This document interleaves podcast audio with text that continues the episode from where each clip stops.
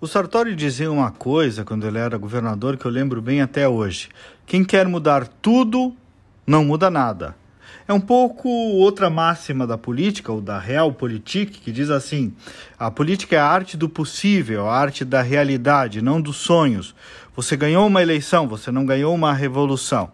É, muitas mudanças acontecem por processo histórico, por semeadura.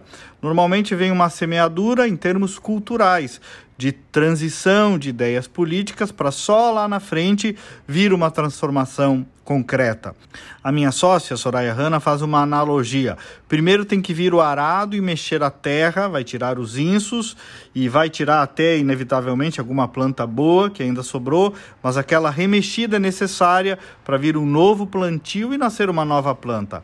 Ao tempo de arar, ao tempo de plantar e só lá na frente haverá o tempo de colher. E o tempo de plantar, percebam, é o tempo mais silencioso de todos. A colheita que é festiva, mas ela não existiria se a terra não tivesse sido arada, se não tivesse havido a plantação.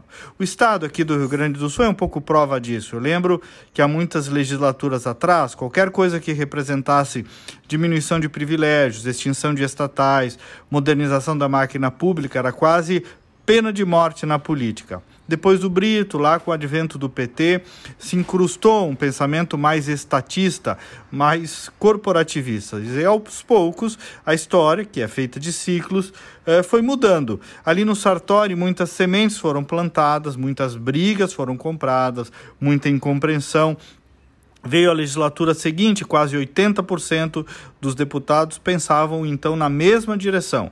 O PT sequer foi para o segundo turno, imaginem vocês. E agora, com Eduardo Leite, novas mudanças na mesma direção estão sendo feitas, com alguns frutos já aparecendo.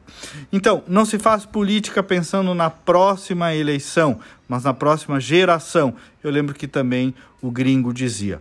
O recuo do Bolsonaro, me parece, tem um pouco esse sentido. Você não briga com todos o tempo todo ao mesmo tempo, porque o sistema te derruba. A demonstração de forças do dia 7 foi muito grande, permitindo recuar algumas casas nos dias seguintes. Veremos as cenas do próximo capítulo. É apenas um exercício. Independente dos nossos lados, é importante aprender com a política. Me siga nas redes sociais, procura pelo meu nome. Até amanhã e vamos com fé.